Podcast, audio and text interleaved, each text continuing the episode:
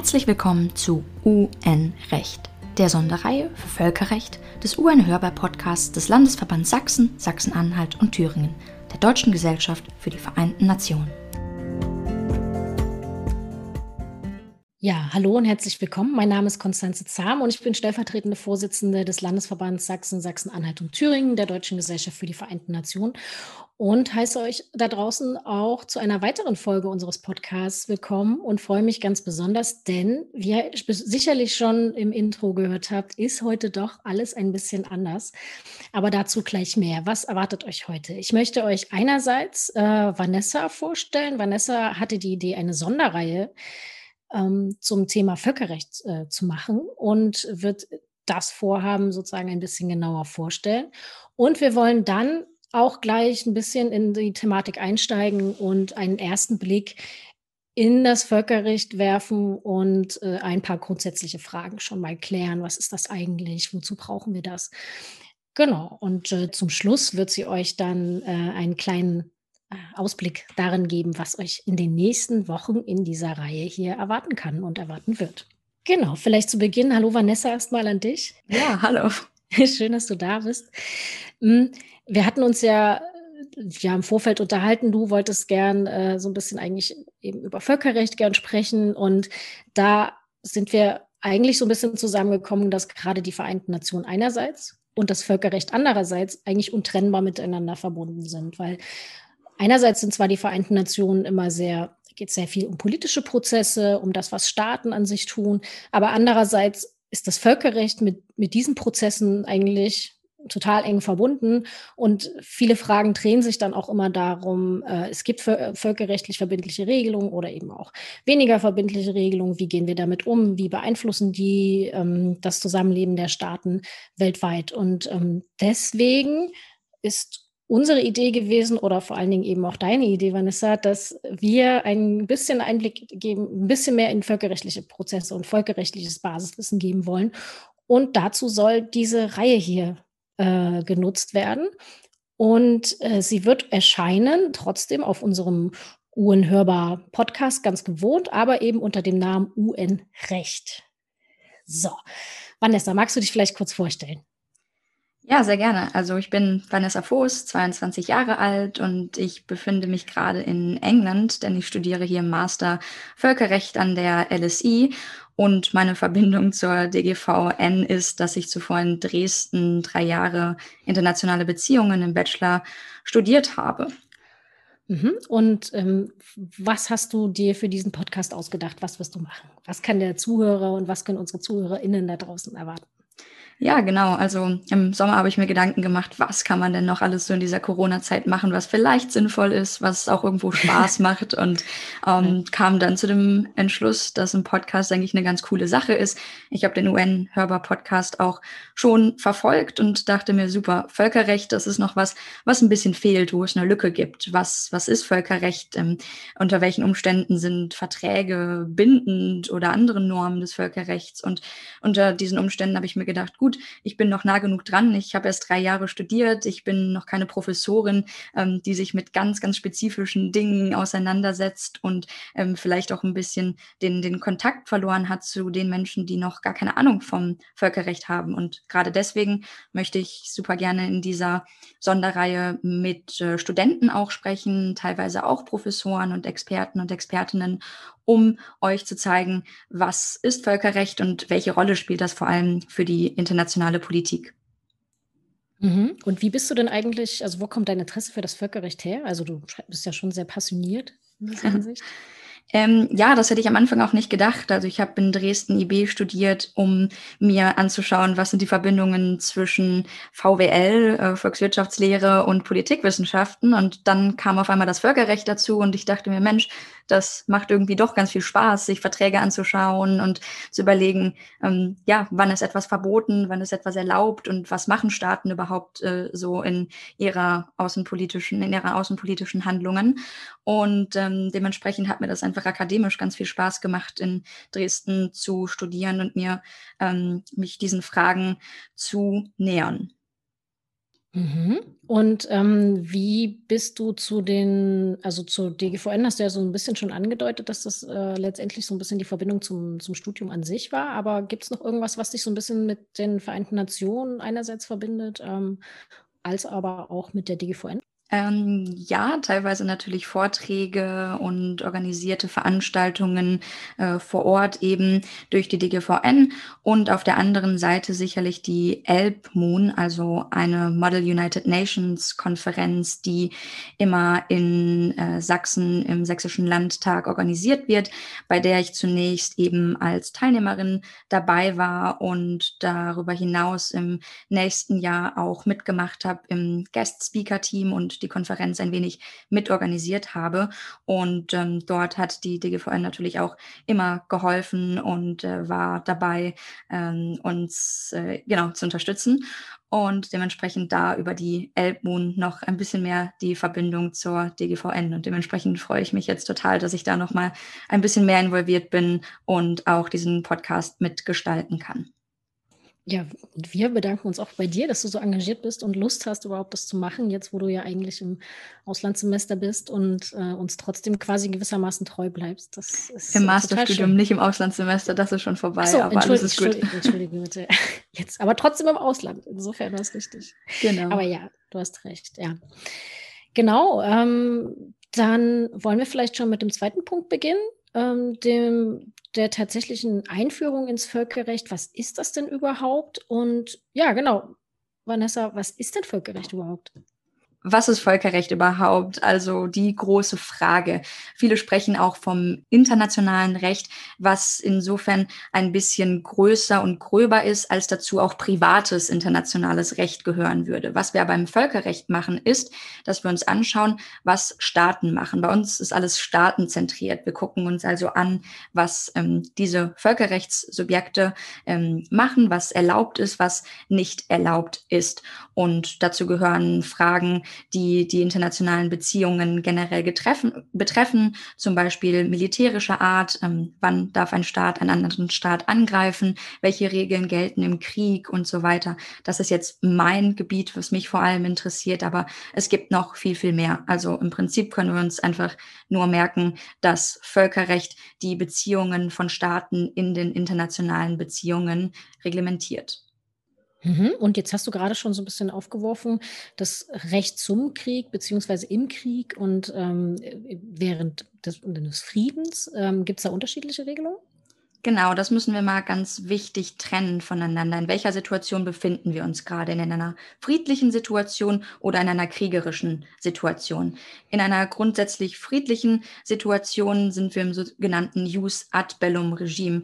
Da befindet man sich also, beschäftigt man sich mit der Frage, unter welchen Umständen Staaten militärische Gewalt anwenden können.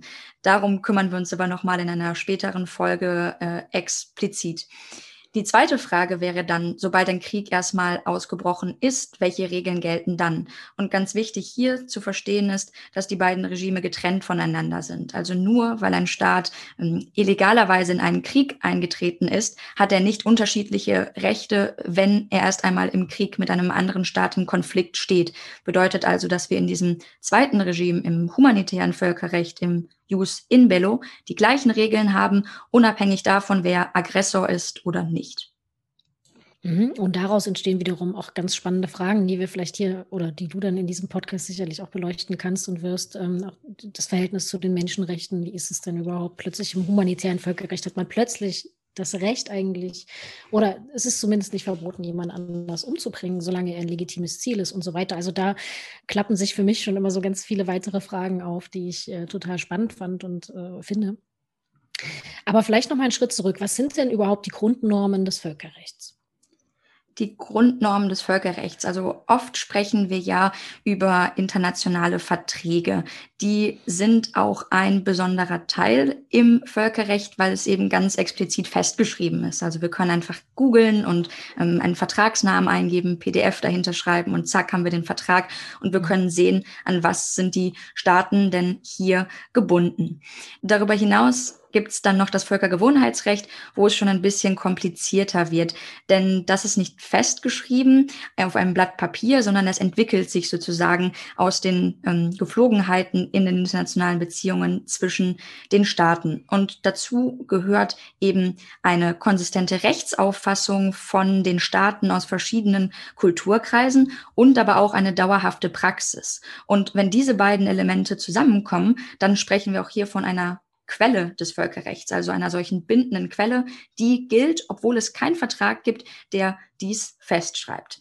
Ähm, dazu kann man vielleicht auch noch mal ein ähm, Beispiel nennen, ähm, denn im humanitären äh, Völkerrecht gibt es gewisse Verträge, Konventionen, die Genfer Konvention und die Zusatzprotokolle vor allem, die zwar Vertragsrecht sind, aber die im größten Teil auch Völkergewohnheitsrecht widerspiegeln. Bedeutet also, dass solche Staaten, die diese Konvention nicht unterschrieben haben, trotzdem an viele dieser Regeln gebunden sind, weil sich eben über die Jahre eine konsistente Rechtsauffassung gebildet hat und eine Praxis dargelegt wurde. Dann gehen wir noch einen Schritt weiter und ähm, gucken uns die dritte Quelle an, die es gibt im Völkerrecht, nämlich solche allgemeinen Rechtsgrundsätze. Das ist auch wieder ein großer Begriff, aber um es auch mal hier praktisch zu machen, gibt es zum Beispiel einen Grundsatz, der heißt Pacta sunt servanda. Verträge sind einzuhalten. Und das ist eben eine solche allgemeine Art, dass sie jetzt nicht konkret in einem Vertrag nochmal drinsteht, die aber sozusagen ähm, übergreifend für alle anderen ähm, Normen etc. gilt. Also hier haben wir solche allgemeinen Grundsätze, die sich in verschiedenen Rechtssystemen durchgesetzt haben, die wir beobachten können und die allgemein immer zu beachten sind. Mhm. Also nochmal zum, also die internationalen Verträge, jetzt nochmal, um das sozusagen äh, zusammenzufassen. Dann das äh, Völkergewohnheitsrecht. Das ist aus meiner Sicht immer so ein bisschen der, der, das, das, der Auffangtatbestand oder der, der, die Auffangregelung, wenn es darum geht zu finden, herauszufinden, ob es, ob jemand oder der, ob der Staat, der konkrete Staat tatsächlich an eine bestimmte äh, Norm gebunden ist, sich daran äh, messen lassen muss. Und äh, der dritte Punkt, die allgemeinen Rechtsgrundsätze, also all das, was die nationalen Rechtskreise eigentlich so ein bisschen hervorbringen an Prinzipien. Wenn die einheitlich sind in allen Rechtskreisen, dann sagt man, dann gelten die eben auch auf völkerrechtlicher Ebene und müssen eingehalten werden. Mhm.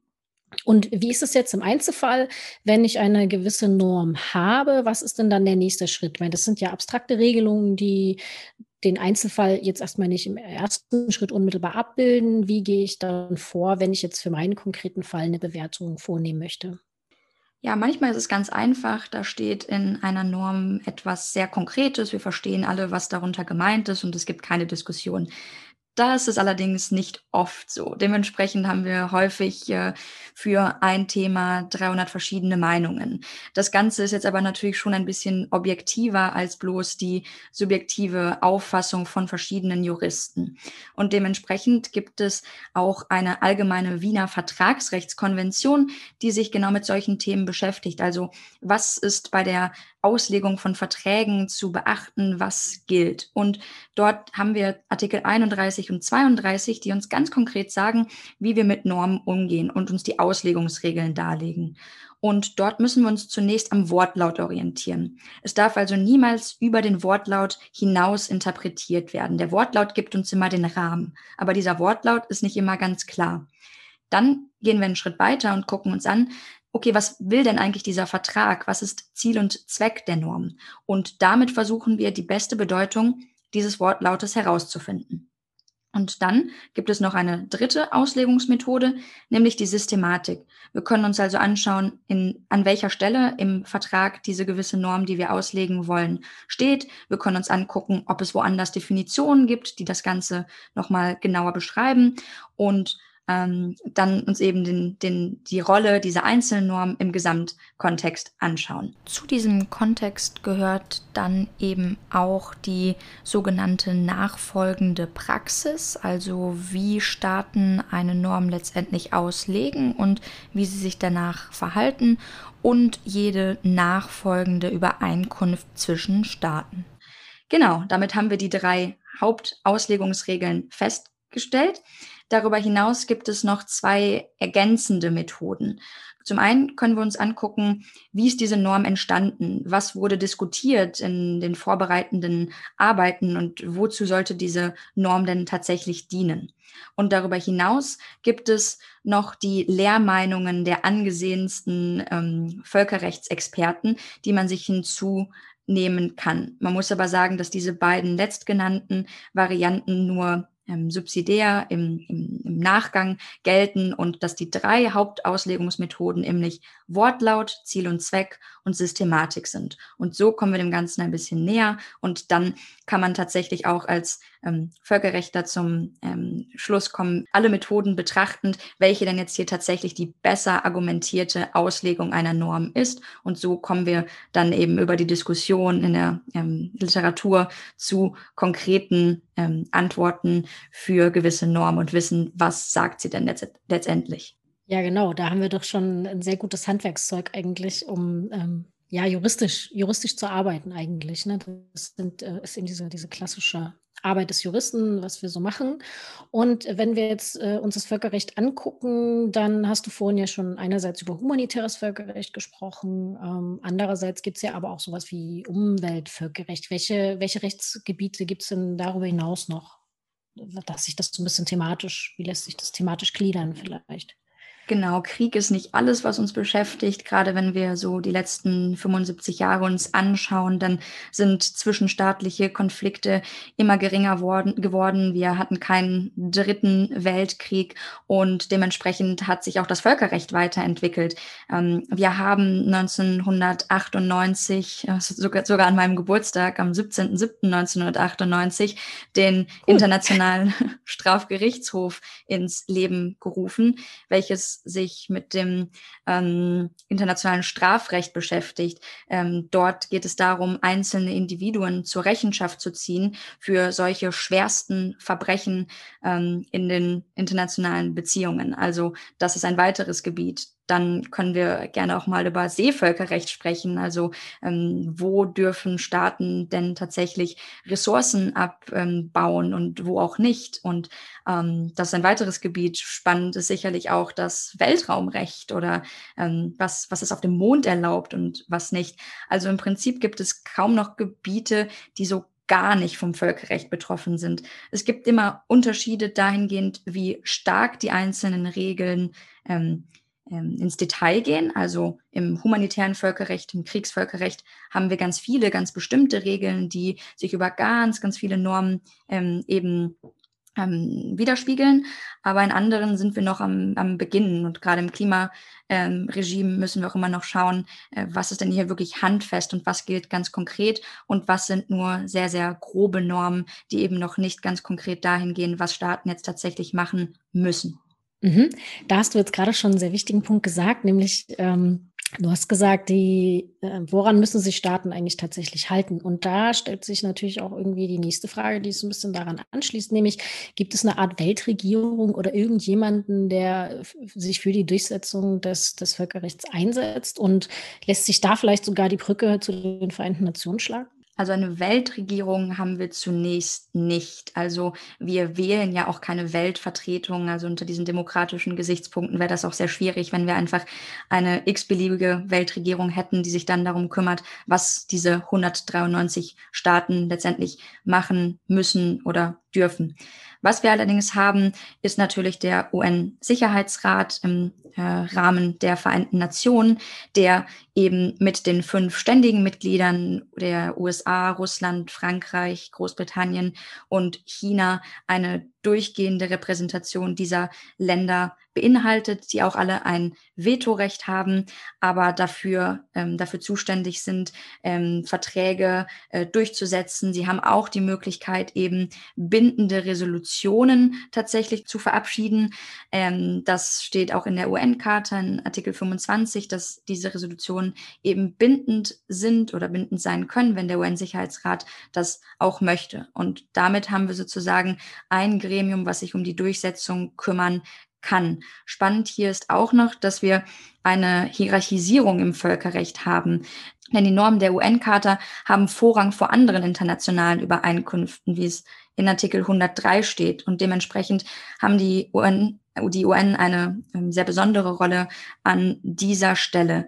Letztendlich kann der UN-Sicherheitsrat aber auch nicht alles durchsetzen, eben durch dieses ähm, gerade beschriebene Vetorecht. Das muss also ähm, ein, ein Thema sein, in dem sich wirklich die USA und China und Russland ähm, einig sind, wo sie alle dasselbe wollen. Und wenn sie das wollen, dann kann eine Norm auch durchgesetzt werden. Wenn nicht, dann wird es schwierig. Und das sehen wir immer häufiger. Deswegen würde ich schon sagen, dass wir bei der Durchsetzung auch immer wieder an die verschiedenen Staaten appellieren müssen und da auch wieder schön die Verbindung zur Politik sehen. Denn wenn sich Staatenvertreter dafür einsetzen, dass Verträge auch eingehalten werden sollen oder dass klare Völkerrechtsverstöße auch so benannt werden in der Öffentlichkeit, dann ist es vielleicht keine formelle Durchsetzung von Völkerrecht, aber doch eine informelle Durchsetzung von Völkerrecht, die hoffentlich in der Zukunft dazu führt, dass sich Staaten eben wieder ans Völkerrecht halten. Es hängt also ganz maßgeblich davon ab, wie Staatenvertreter sich äußern, äußern und was sie letztendlich auch vom Völkerrecht halten. Mhm. Und das äh, kann ja sehr, sehr unterschiedlich ausfallen. Ne? Auf jeden Fall. Also das ähm, unterscheidet sich ganz, ganz doll. Wir sehen in letzter Zeit durch die Türkei massive Verstöße gegen das Völkerrecht, äh, sei es mit Eingriffen in Syrien, die sie versuchen, unter das Selbstverteidigungsrecht zu stützen, aber wo es vorher gar keinen Angriff gab. Also das ist eine massive Verletzung, die aber nicht so richtig auf dem internationalen Parkett diskutiert wurde. Und auch die Bohrungen im Mittelmeer vor der griechischen Küste sind immer wieder im Gespräch und da sehen wir schon, dass das Völkerrecht zwar eigentlich was ganz, ganz Konkretes dazu zu sagen hat, dass es aber häufig dann doch ähm, eben politische ähm, Umstände gibt, die vielleicht dafür sorgen, dass man das jetzt nicht so sehr anprangert, ähm, wenn wir eben daran denken, dass die EU durchaus auch abhängig ist von der Türkei in Flüchtlingsfragen etc., dann sind diese politischen Umstände immer wieder da und ähm, sorgen eben dafür, dass Völkerrecht vielleicht eher in den Hintergrund tritt, um politische Interessen aufrecht zu erhalten. Genau, nichtsdestotrotz ähm, wird, glaube ich, also ne, wenn man das Völkerrecht jetzt erstmal als zwar verbindliche Regelung anerkennt oder viele Regeln des Völkerrechts verbindlich sind, dann ist es trotz fehlender Durchsetzungsmechanismen eigentlich schon so, dass sich an die meisten Regelungen im überwiegenden, in der überwiegenden Anzahl wahrscheinlich und gerade so um Alltäglichen auch gehalten wird. Also das, das kann man, glaube ich, an dieser Stelle auch festhalten. Es sind natürlich leider immer genau diese Punkte, an denen Staaten dagegen verstoßen, die besonders sichtbar sind und äh, die dann auch zu besonders schweren Folgen führen einerseits und andererseits ist es aber, glaube ich, auch so, dass es ganz viele Regeln gibt, wie auch, wie du vorhin schon sagst, die Wiener Vertragsrechtsvereinbarung oder das Diplomatenübereinkommen oder auch andere Sachen, die gelten und trotzdem erstmal grundsätzlich trotz ihrer fehlenden Durchsetzungskraft, die, also diese, diese Sanktionierungskraft, die das Völker, dem das, was dem Völkerrecht ja eigentlich so ein Stück weit fehlt, und das wird immer gesagt, da fehlen dem Tiger doch die Zähne. Ja und nein. Letztendlich haben sich die Staaten ja aber freiwillig dazu, also beschlossen und äh, entschlossen, genau diese Regelung einzuhalten. Und das passiert zumindest in den meisten Fällen. Und trotzdem wollen wir uns natürlich auch die Fälle angucken, wo es eben gerade nicht passiert und was dann in dem Zusammenhang äh, die Vereinten Nationen einerseits tun und die internationale Gemeinschaft aber andererseits.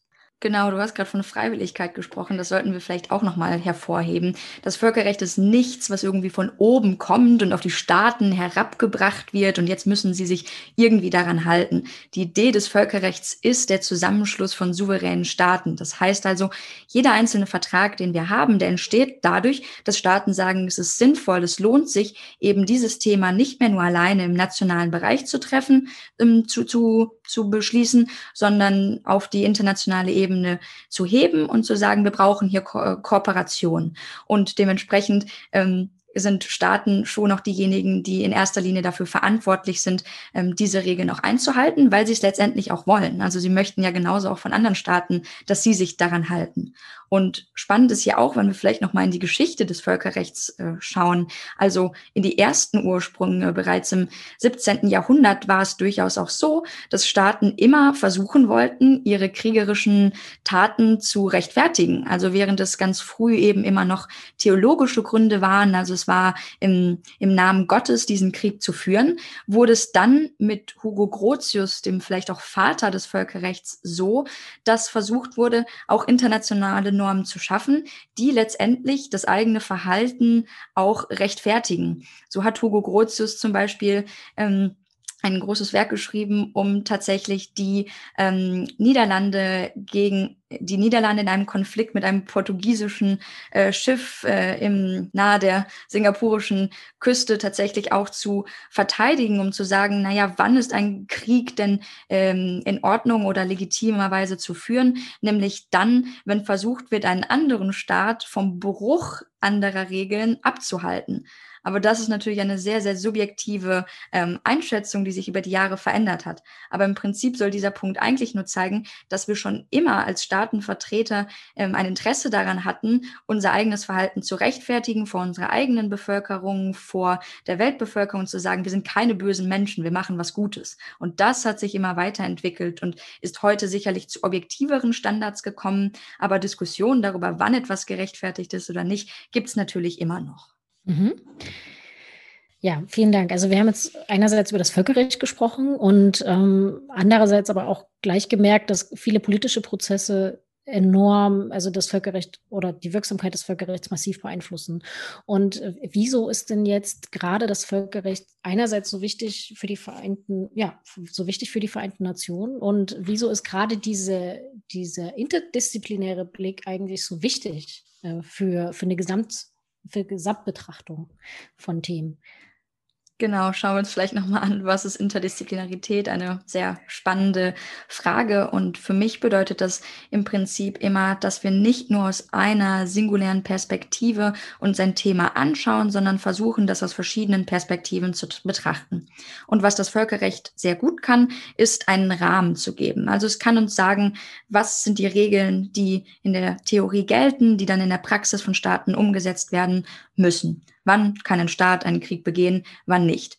Wenn wir jetzt zu dem ähm, Fazit kommen, dass beispielsweise illegitimerweise Waffengewalt angewendet wurde, dann können wir sagen, gut, das ist ein Verstoß gegen das Völkerrecht.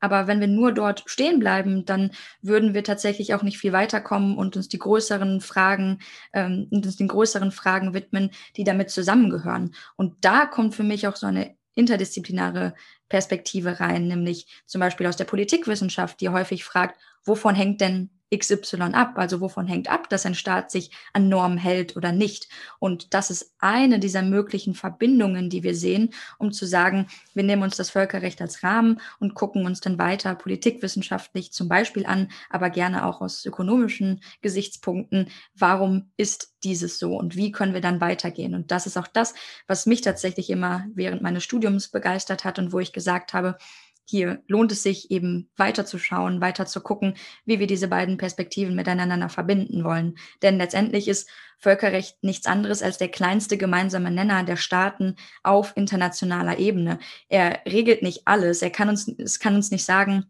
was jeder einzelne Staat national zu tun hat. Es gibt massive ähm, Verletzungen gegen die Würde des Menschen in nationalen Bereichen. Aber da können wir letztendlich nicht so viel für tun. Was wir aber tun können, ist diese Basisnormen des Völkerrechts nehmen und sagen, die sind unser gemeinsamer Maßstab, unabhängig von einer zu ähm, ideologischen Brille, die vielleicht auch auf unterschiedliche Moralkonzepte zurückzuführen ist, sondern letztendlich eine ziemlich objektive Basis ist, um zu sagen, darauf haben wir uns geeinigt, das wollen wir machen. Und dieser Rahmen ist dann ähm, dieser, der sich für ganz, ganz viele andere Gebiete eben anbietet, um zu sagen, wir forschen jetzt hier weiter nach und gucken, wie wir denn vielleicht auch zu dieser besseren Einhaltung letztendlich kommen. Mhm.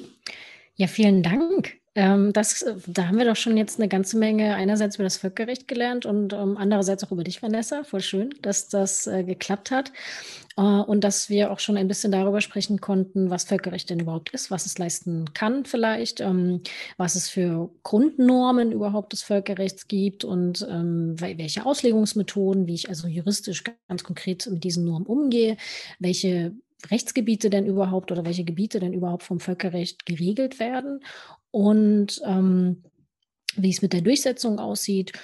Und äh, damit haben wir, glaube ich, schon den ersten äh, guten Einblick bekommen, der dann, denke ich, auch Lust auf mehr macht und äh, euch da draußen sicherlich auch, äh, ja, vielleicht jetzt schon hoffen lässt, was dann äh, als nächstes in einer nächsten Folge kommen wird und kommen kann.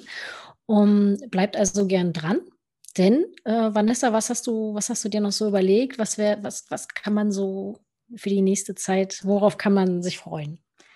Ja, während diese erste Einführungsfolge jetzt noch ziemlich abstrakt war und ich hoffe nicht allzu langweilig, sollten wir in den nächsten Folgen dann doch noch ein bisschen konkreter werden und uns ganz spezifische Gebiete auch anschauen. Was wir in der nächsten Folge machen werden, ist ein Schnelldurchlauf UN-Charta. Also wir gucken uns an, naja, was, was sagt denn diese UN-Charta letztendlich? Wie funktioniert die? Was äh, für Organe gibt es in den Vereinten Nationen?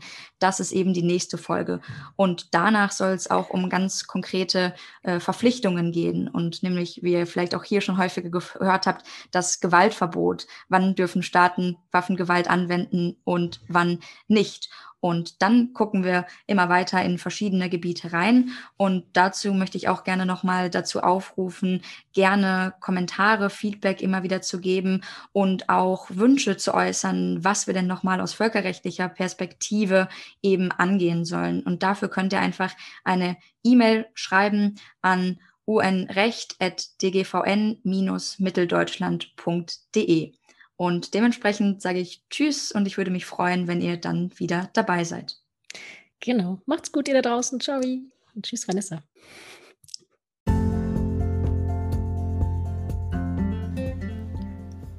UN-Recht. Wir geben dem Völkerrecht unsere Stimme. Dir hat gefallen, was du gehört hast, möchtest Kritik loswerden oder hast vielleicht sogar einen Wunsch für eine der nächsten Folgen, dann schreib uns gern an unrecht.dgvn-mitteldeutschland.de. Bis zum nächsten Mal, wenn wir die UN für euch wieder hörbar machen.